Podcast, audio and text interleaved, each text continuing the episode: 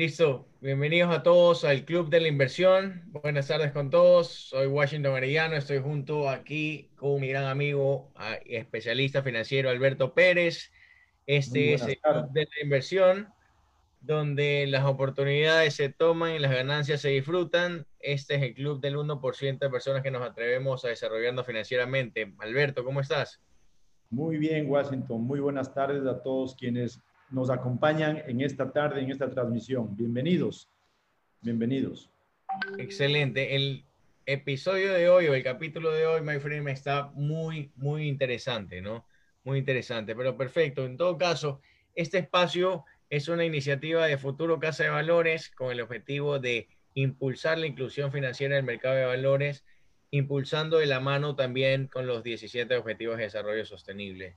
Alberto, eh, este episodio de hoy tiene un toque bastante importante. Vamos a hablar sobre un instrumento de financiamiento muy, muy especializado. ¿Qué opinas? Así es, esta tarde vamos a abordar el tema de las titularizaciones. Este es un asunto que eh, tiene una dinámica, es uno de los instrumentos más hermosos del mercado de valores y utilizado en muchísimos, en muchísimos países y que ha metido una dinámica brutal como punto de apoyo para el desarrollo de los mercados. Así que va a ser un tema apasionante para todos quienes nos escuchan. Excelente. Mira, Alberto, ¿recuerdas? La semana pasada conversábamos sobre datos importantes del mercado de valores y veíamos cómo el mercado de valores estaba teniendo un ligero crecimiento entre año a año, ¿no? Eh, habíamos acordado revisar quiénes eran estas empresas, estos participantes que estaban absorbiendo, captando esta, esta liquidez que se encuentra dentro del mercado de valores. Sí, habíamos llamado la atención de, de, los que nos escuchan en el sentido de que el año 2019 fue un año de especial crecimiento del mercado. De hecho, el cuadro que está a la izquierda nos señala que las, el mercado de valores se movía alrededor de los 8 mil millones de dólares, pero el año 2019 bordeó los 12 mil millones. ¿sí? Entonces, ¿a qué se debió este, este salto de aproximadamente 4 mil millones de dólares en el año 2019? Esto es interesante. Si tú tienes ahí a la mano, podemos ver el desglose de qué es lo que pasó el año pasado. Por supuesto, por supuesto. Eh, mira, Alberto, tenemos aquí un detalle, ¿no? De los montos negociados a nivel nacional desde el 2019 hasta el 2020, ¿no? Podemos ver claramente cómo hay una tendencia eh, bastante volátil. ¿Tú, ¿Tú, qué opinas de estas variaciones? Si te das cuenta, 2009, 6 mil millones y pasamos a un 2019 de 11 mil millones.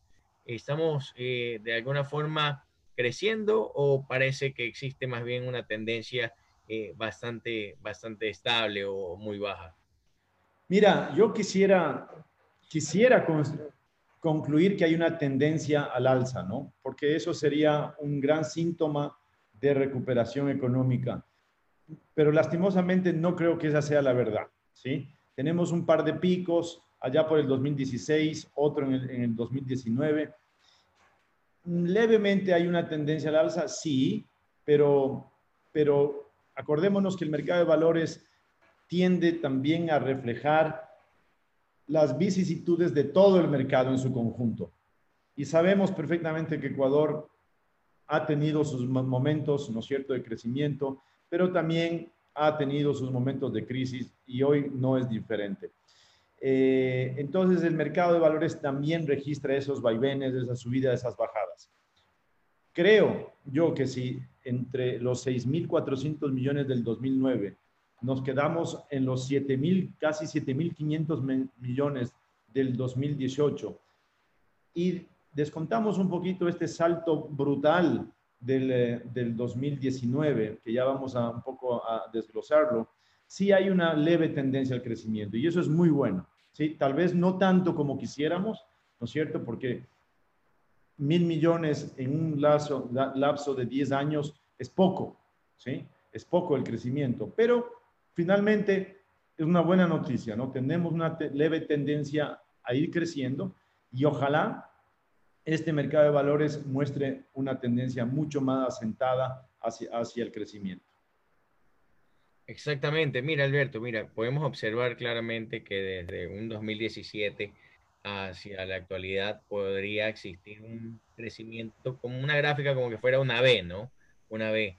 Pero no sabemos que si al final puede ser una, una W, donde caigamos y otra vez empecemos a salir, pero todo indica definitivamente que hay crecimientos bastante positivos, ¿no? Esta, tendencia es, es bastante positiva. Pero si te das cuenta aquí, esta, esta gráfica también nos habla sobre las negociaciones en renta variable y en renta fija, ¿no? Podemos observar que definitivamente eh, renta fija es prácticamente el, el 99% del mercado de valores, Alberto. Es, es, una pena, pero es así, ¿no? Fíjate, en el año 2019, que es el año que marca un récord de negociación en mercado de valores, con 11.700 millones, apenas, ¿sí? 94, o sea, 95 millones de dólares se movieron en renta variable. Eh, es, es, es, nada, es nada. Así es, un mercado pequeñito, pequeñito, ¿sí? Y hay muchísimo, muchísimo por, por crecer. Cierto es que años como el 2014 o el 2009 se negociaron por encima de mil millones, ¿no cierto?, en renta variable. Ahora, es interesante ver o explicar a qué se debe esa caída, ¿no? Pasar de 1.200 millones a 77 millones, la verdad es inexplicable. Inexplicable. Es eso, eso denota una debilidad, en definitiva, del mercado de renta variable y que el peso grueso en, el mercado de valores ecuatoriano lo, lo carga la renta fija. ¿no? Eh, de alguna manera, la lectura es bien sencilla, ¿no? Eh, nuestro riesgo sistemático como, como economía eh, es poco amigable para la toma de riesgo en acciones. ¿no? Si ya, digamos, ya el entorno económico es suficientemente riesgoso, como, como riesgo país, riesgo Ecuador, ¿sí? como para además añadirle más riesgo tomando posición en acciones. ¿sí? Y por otro lado, como hay riesgo, pues ya sabemos que el, el, la otra cara del riesgo es la rentabilidad. Si hay alto riesgo sistemático, pues entonces los, los, los pa papeles de renta fija precisamente recogen ese riesgo y por tanto ofrecen una rentabilidad muy atractiva. Eso explica por qué es tan grande y tan alta la, la, las transacciones bursátiles en el mundo de la renta fija. Estoy totalmente de acuerdo, ¿no? Pero la verdad es que a mí también me llama la atención, ¿no? De pasar un 2014 a negociar mil millones de dólares, ¿verdad? En renta variable y luego tener una caída de 77. ¿Qué, ¿Qué, suceso tú crees que ocurrió para que exista ese crecimiento? Porque si te das cuenta, pasamos de, no sé, 112, 144, 148 y una trepada a 1200. ¿Qué, qué, se te ocurre, Alberto? Bueno, el año 2014 eh, era un año de expansión brutal del Ecuador porque todavía el precio del petróleo estaba alto, ¿no? Eh, yo concretamente no tengo datos como para decirte, oye, eso ¿cómo, cómo, ¿por qué saltamos de 150 millones a 1.200 millones de, de, negociación de renta variable? ¿no?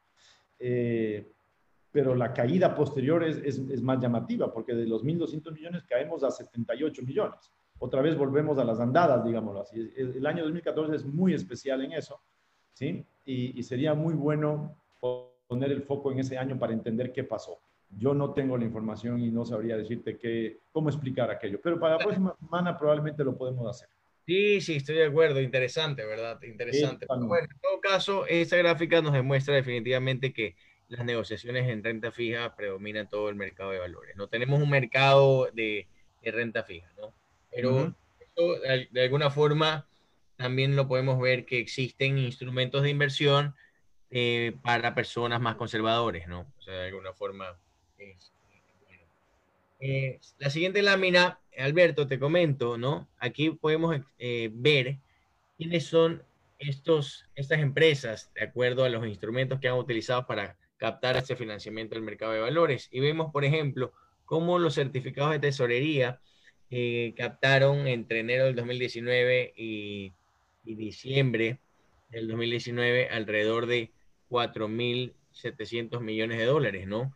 Ah, es, muy interesante es muy interesante. ¿Puedes volver un, un momento al, al, cuadro anterior? Por supuesto. Mira, Si el año 2019 se negociaron 11.700 11, millones y de esos 4.700 corresponden a certificados de tesorería, que para quien nos está escuchando, certificados de tesorería son títulos, ¿no es cierto?, emitidos por el, gobierno, por el gobierno en, en, el mercado de valores, ¿ok? Entonces, quiere decir que el Estado tomó una, una estrategia de colocar títulos en ese año por 4.700. Quiere decir que el resto de, las negociaciones fueron las ordinarias de la bolsa, es decir, 7.000 millones. El año 2019, si le quito la presencia del Estado, me quedo con 7 mil millones de negociación. Es decir, más o menos mantenemos la tendencia que hablábamos hace un rato, ¿no? Entre los 6 y los 8 mil millones de dólares de negociación en títulos del mercado de valores sin esta presencia importante y puntual, además, porque no se, no se ha vuelto a repetir, de certificados de tesorería en el año 2019. Claro, si haces una relación es prácticamente un, aproximadamente un 40%, ¿no? En relación a todo lo negociado. Eso quiere decir que el Estado es un participante importante dentro del mercado, ¿no? Así es, así es, totalmente. Es importante. Luego vemos instrumentos como certificados de depósito, certificados de inversión, papel comercial, obligaciones, ¿no? Eh, interesante la gráfica también, cómo nos demuestra eh, cuánto también se han negociado desde enero del 2020 hasta mayo del 2020 estos mismos instrumentos, ¿no? Vemos igual que los certificados de tesorería son los números uno, ¿no? Son parte importante en estas negociaciones. ¿Qué más? Eh, proyectas dentro de estas láminas, eh, estimado Alberto? Bueno, vale la pena eh, ver que uno de los eh, títulos más negociados son los certificados de depósito y certificados de inversión. Que, corrígeme si me equivoco, ¿no es cierto? Estos tienen su, su origen justamente en, en, la banca, ¿no? La banca sale, sale a negociar a través del mercado estos certificados. Correcto, claro que sí, ¿no? O sea, vemos como otro participante que en este caso está dentro del sistema financiero capta un porcentaje bastante interesante de todo lo negociado dentro del mercado de valores, ¿no? O sea, eh, no, esto nos indica que el mercado de valores también eh, sirve como canal de captación de recursos frescos para las entidades financieras, ¿no? Claro, efectivamente. ¿no? Entonces, una interacción entre las entidades financieras que hacen de intermediación con, con, la bolsa de valores, que es una desintermediación. Genial. La verdad es, una, es, en definitiva, todos los actores del mercado financiero ecuatoriano se dan cita en el mercado de valores, lo cual es estupendo. Claro, en, todo caso, eh, si lo vemos de otra forma, también todo esto, este detalle son instrumentos de inversión. Eh, corrígeme si estoy equivocado, Alberto, ¿verdad? Podemos invertir en certificados de tesorería, podemos invertir en, en certificados de depósito, papel comercial, obligaciones, notas de crédito, facturas, titularizaciones, pólizas de acumulación, bonos del Estado, TBC, reportos, absolutamente en todo. Todos estos son alternativas de inversión que tienen todas las personas para poder maximizar su rendimiento, ¿verdad? Totalmente. Es decir, pensemos un poco en las empresas, en empresas que tengan liquidez, ¿no es cierto?, en, eh, eh, con excedentes de liquidez, eh, quiere decir que tienen una gama importante de alternativas para, para que esa liquidez rinda. ¿sí? Y esto es interesante, Washington, porque si tú miras el balance de una compañía, de una empresa cualquiera, de, cualquiera que sea su giro de negocio, que no sea banco, ¿sí? una empresa comercial, una empresa de servicios, una empresa industrial, eh, fruto de, su, de su negocio, de su giro de negocio, puede llegar a tener en, un momento dado bastantes excedentes de liquidez. Entonces, si no hace algo, resulta que ese activo, que en tamaño puede ser muy significativo, sería un activo muy, de, muy bajo, eh, de muy baja rentabilidad, que le resta rentabilidad a, a todo el conjunto de la empresa. ¿Ok? Entonces, es importantísimo ahí la gestión financiera, ¿no es cierto? Para hacer una muy buena, a su vez, gestión, vale la redundancia, de tesorería, para rentabilizar ese activo que de otra manera sería un activo vago, ¿sí? Casi ocioso, porque tendría una rentabilidad muy baja con respecto del giro del negocio. ¿sí? Por eso, de ahí la importancia de tener una, una función financiera activa en lo que es la gestión de, de tesorería.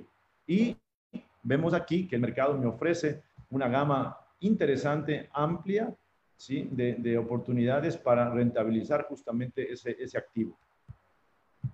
Estoy de acuerdo, estoy de acuerdo.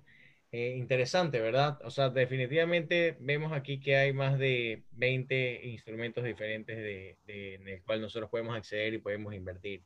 Pero bueno, en todo caso, ¿qué te parece si seguimos, Alberto? Ah, antes de continuar, eh, esta información la pueden encontrar en la página web de la Bolsa de Valores de Quito, ¿no? Hay muy, muy buena información. Estupendo. Este, continuamos con la titularización como instrumento de financiamiento. Eh, tú has escuchado, Alberto, eh, sobre el instrumento titularización. Coméntanos un poco eh, cuáles son sus características. Igual vamos conversando qué eficiencia financiera le otorga este instrumento a las empresas al momento de utilizarlo. Mira, este, este instrumento es muy versátil, ¿no? Y para quienes nos escuchan y que no y que tal vez les pueda resultar un poquito difícil entender, déjame plantearlo de esta manera. ¿no?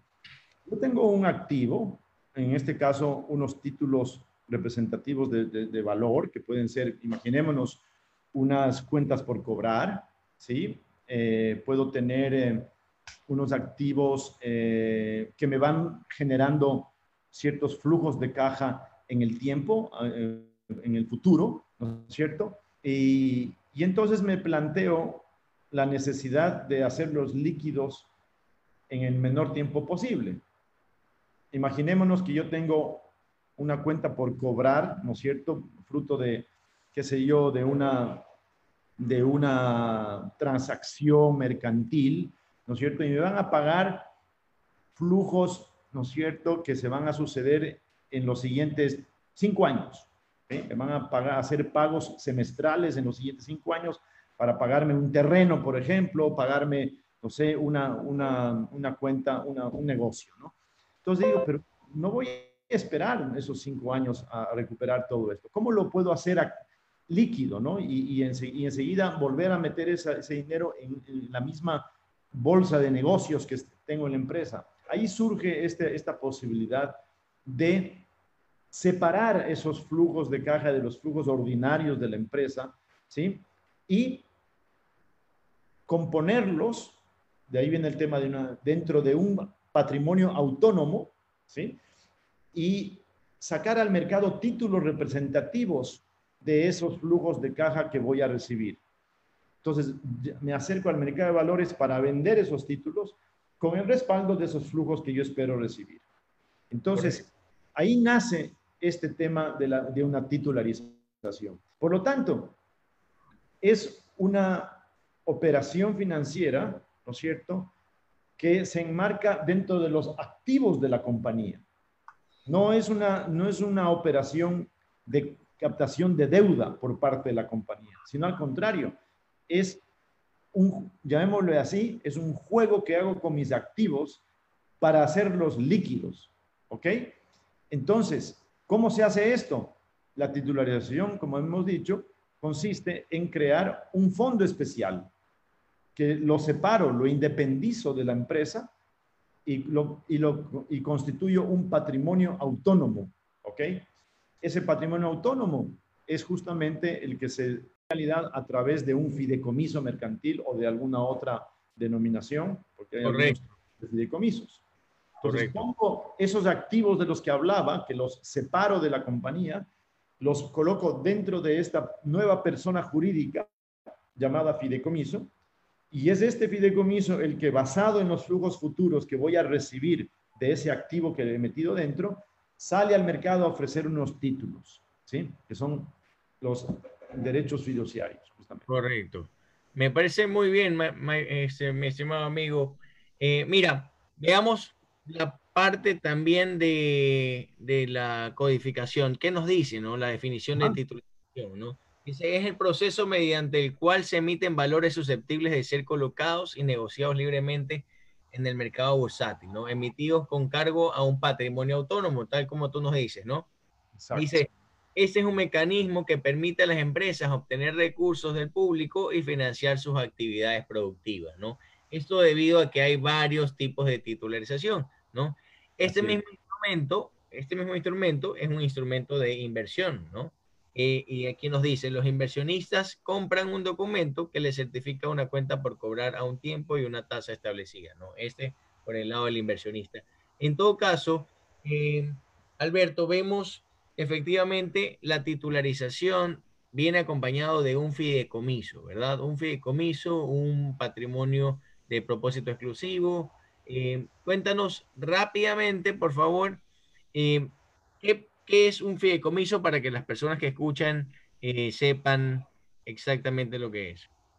Claro que sí. A ver, para entendernos fácil, un fideicomiso es una persona jurídica, ¿no es cierto? Independiente, especial, creada con un objetivo absolutamente definido y, y que se va a mover exactamente dentro de las cláusulas y normativas con las que yo creo el fideicomiso. Por lo tanto, no es que haya un tema ya estandarizado, que todos son iguales y hacen exactamente lo mismo. No, voy a crear un fideicomiso, este, este patrimonio autónomo, que insisto, es una persona jurídica independiente, bajo unas reglas de juego. Esas reglas de juego son específicamente creadas para ese fideicomiso, ¿ok? Donde yo le digo, usted va a hacer esto de aquí, usted va a recibir este dinero, usted va a recibir este activo y tiene que hacer con este dinero esto y con este activo esto. Y cuando haya llegado el final de su, de su vida, usted con los remanentes que son las rentabilidades obtenidas o lo que fuera,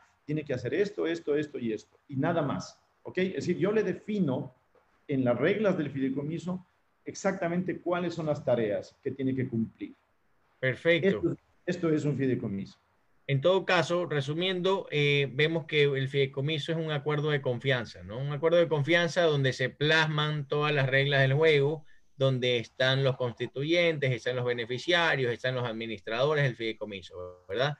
Este fideicomiso sirve como vehículo hacer la titularización, ¿verdad? En este fideicomiso, dependiendo qué tipo de titularización usemos, van a estar los activos, ¿verdad? Los activos dentro de este fideicomiso. En el caso de que sea una titularización de cartera, pues se traslada la cartera dentro de, del fideicomiso o si es una titularización de flujos, pues se plasma ahí todos los flujos que se piensa obtener en el tiempo. Aquí hay un ejemplo bastante sencillo, eh, Alberto. Eh, es un ejemplo muy, muy, muy, muy clásico. Se lo utiliza mucho en Centroamérica. Es más, una persona bastante experta siempre lo dice. Pero bueno, las personas que nos pueden ver o las personas que nos escuchan, pues hay que visualizarlo de todas formas. Tenemos aquí un granjero, ¿no? Tenemos un granjero, una persona dueña de una hacienda con muchas vacas que se dedica a la venta de la leche de las vacas, ¿verdad? Este granjero, ¿qué es lo que necesita? Necesita ampliar todas sus operaciones porque necesita, tiene mucha demanda, ¿no? Quiere ampliar sus operaciones. Eh, en ese caso necesita un financiamiento. Acude en este caso a la casa de valores y la casa de valores le dice, ok, eh, podríamos considerar en hacer una titularización de flujos, ¿verdad? Pero ¿cómo vas a responder a esta titularización de flujos? El granjero, el dueño de la hacienda dice, ok, de la venta de, de la leche que producen mis vacas, voy a pasar ese dinero a un fideicomiso, ¿verdad? Donde el fideicomiso va a supervisar de que yo haga este ejercicio de pasarle el dinero al fideicomiso para que el fideicomiso, en el momento en que me toca pagarle al inversionista, le pague al inversionista, ¿verdad? En todo caso, cuando ya el granjero queda de acuerdo con la casa de valores y con la administradora de fondos, en este caso con la, con, con la empresa que crea el fideicomiso, ¿verdad? Con la fiduciaria, desarrollan este acuerdo de confianza donde plasman todas las reglas y una vez que se hace este acuerdo de confianza, se emiten títulos en el mercado de valores, ¿verdad? Y el fideicomiso queda establecido con este mandato. ¿Estuvo bien, estimado Alberto? Sí, así es. En este caso, efectivamente, ¿no? El, el fideicomiso, que es, viene a ser esta bolsa donde se van a a ir acumulando los dineros provenientes de la leche que producen las vaquitas. ¿No es verdad? Correcto. Entonces, y en la confianza de que las vacas van a seguir estando ahí, van a seguir comiendo, no se van a morir, ¿no es cierto? Y van a seguir produciendo leche. Yo, yo soy capaz de generar unos títulos que el mercado confía en que soy capaz de sostenerlos y por tanto me da un dinero. Es como si yo adelantara la, toda la venta de mi leche de los siguientes años, ¿no es verdad? Que es exactamente lo que estoy haciendo. En eso consiste la titularización, en cobrar la venta de mi leche ahora, en valor presente, ¿sí? Con la confianza de que ninguna de mis vacas se va a morir. Y yo en el fideicomiso tengo que asegurar que si una vaquita se muere, no hay problema. Tengo que tener fondos para comprar una, nueva vaquita para que siga produciendo leche. Excelente, excelente. La pregunta del millón es qué pasa si se nos mueren las, bancas, las vacas, ¿verdad? Siempre se dejan garantías, ¿no? Se dejan garantías, se deja una cartera adicional o en efecto eh, otras garantías adicionales. Pero bueno, eh, en modo de ejemplo creo que está bastante bien. Eh, mira, Alberto, eh, tenemos diferentes tipos de titularizaciones, que esto es lo, más interesante. O sea, el instrumento lo podemos utilizar para, para adelantar flujos de cartera, ¿verdad? Somos una empresa que vendemos a crédito mucho tiempo.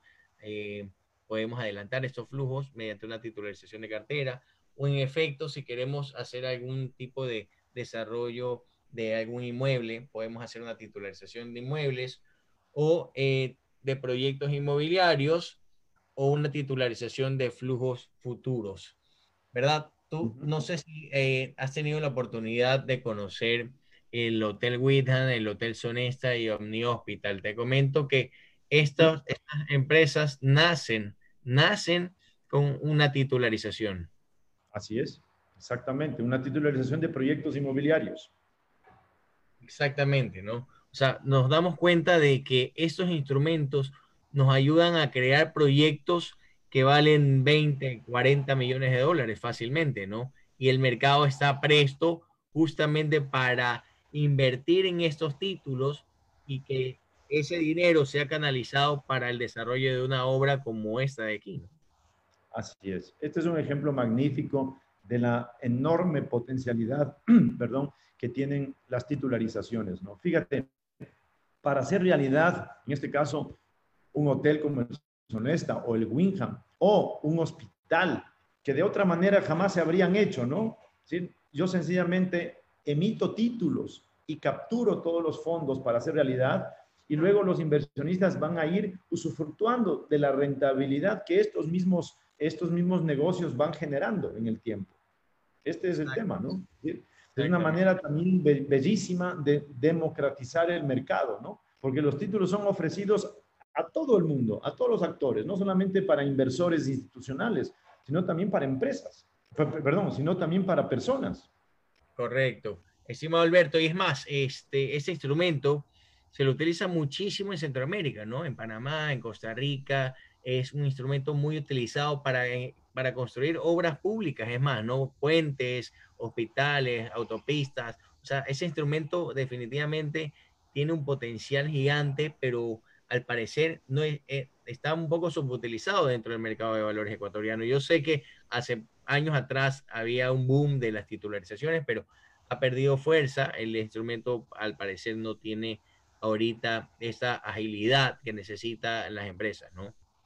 Así es. Yo creo que se debe, tal vez, por un lado, a ciertos, eh, ciertas regulaciones que no le facilitan el desarrollo al, al, fideicomiso y habría eso que cambiar desde el punto de vista ya de la, parte jurídica, la parte legal del mercado de valores, y, pero también se debe a, a temas de, de, percepción de riesgo, ¿no es cierto? Porque, como decíamos, el, el Ecuador está pasando por una gran crisis, pero venimos, venimos desde, desde la caída del precio del petróleo, el Ecuador está complicado, ¿no? Entonces, estos instrumentos que obviamente suelen ser de largo plazo, eh, no encuentran, tal vez en estos momentos en el país, el mejor momento para la, toma de riesgos en el largo plazo.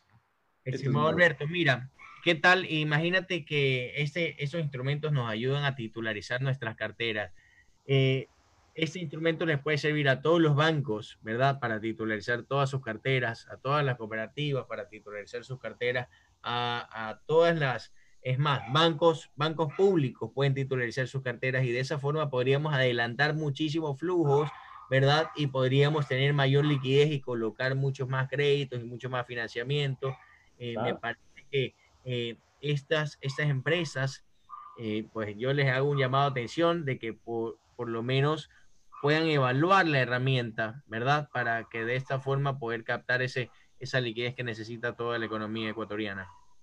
Así es, exactamente, porque la titularización tiene esta, tiene esta particularidad, ¿no? Que transforma activos lentos, de, lenta recuperación, en, en, liquidez. Y esa liquidez se reinvierte inmediatamente en los negocios. ¿no? Entonces vuelvo a, reactivar inmediatamente la economía. Este es el, el, gran secreto y la gran fuerza que tiene una titularización. Perfecto. Eh, culminando, eh, mi estimado Alberto, un mensaje a todas las personas que nos siguen y, a todas las personas que nos escuchan, pues Casa de Valor Futuro estamos eh, transformándonos digitalmente de forma integral, estamos innovando, estamos desarrollando canales digitales para inversiones, canales digitales para, para las empresas que necesiten buscar este financiamiento a través del mercado de valores. Próximamente vamos a hacer los lanzamientos oficiales para que puedan hacer uso de todas estas herramientas.